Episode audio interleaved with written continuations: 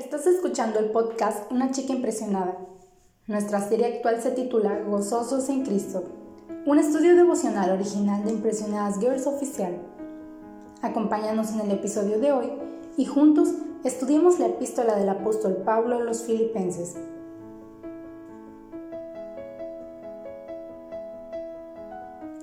Reanudando esta temporada de estudio, ahora vamos a estudiar los versículos del 16 al 30 del capítulo 2, donde tenemos el ejemplo de tres imitadores de Cristo, Pablo, Timoteo y Epafrodito.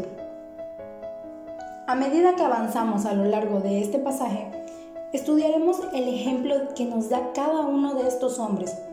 Pero para comenzar con el episodio de hoy, quiero que primero vayamos a nuestras Biblias y juntos podamos leer de qué se trata el pasaje del día de hoy.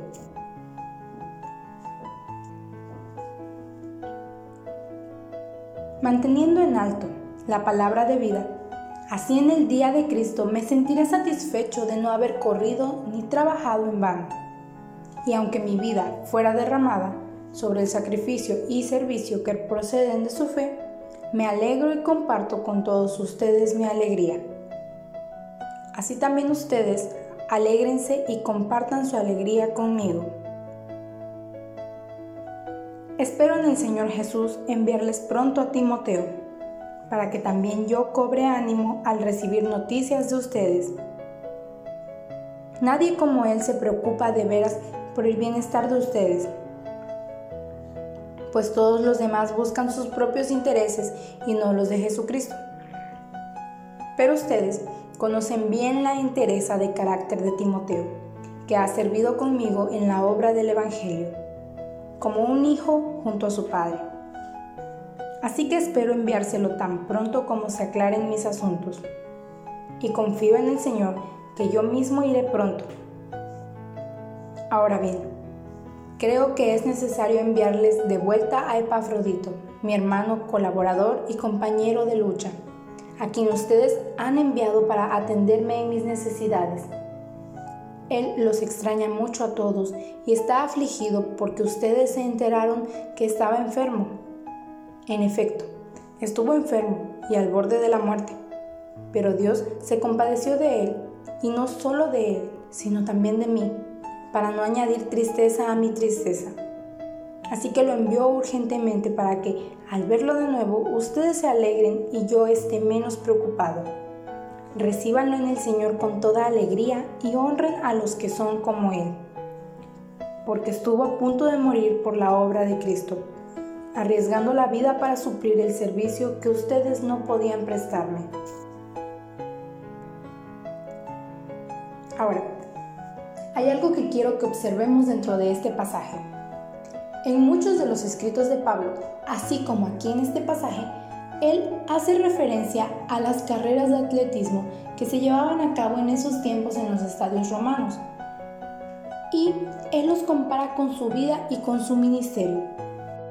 Pablo dice que su carrera no será en vano, porque él veía la constancia de los filipenses, que seguían lo aprendido de la palabra de Dios, y la fidelidad de ellos sería motivo para asegurar que su trabajo no había sido solo inútil, y que los resultados lo fortalecerían y su esfuerzo podía presentarse ante Cristo sin sentir vergüenza y con mucha gratitud y regocijo.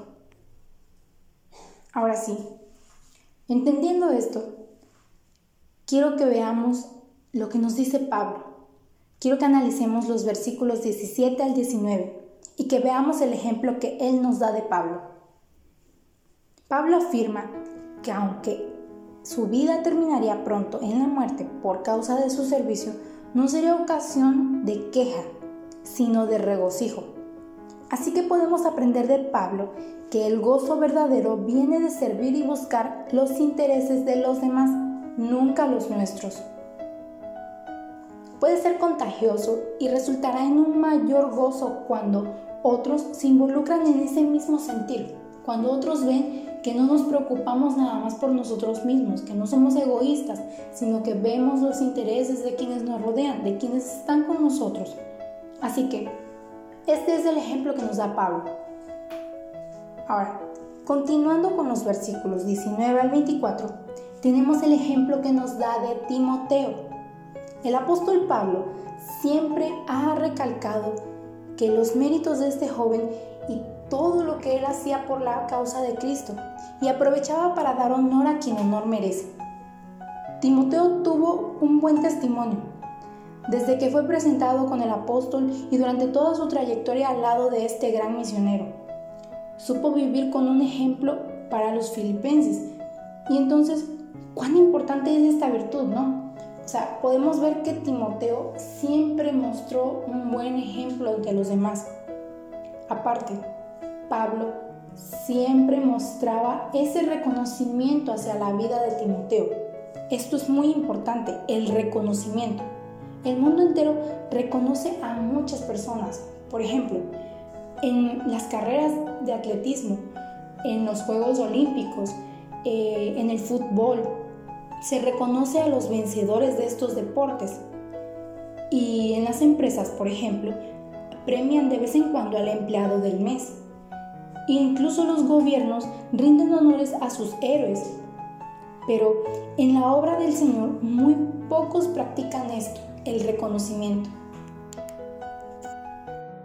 Finalmente tenemos el ejemplo de Epafrodito en los versículos 25 al 30.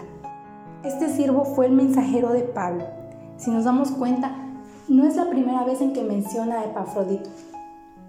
Él visitó a Pablo, enviado por la iglesia de Filipos, lo habían mandado para que le sirviera y entregara una ofrenda que los hermanos le estaban enviando. Entonces, Pablo también lo consideraba un colaborador, un compañero en esta milicia y ministrador de sus necesidades.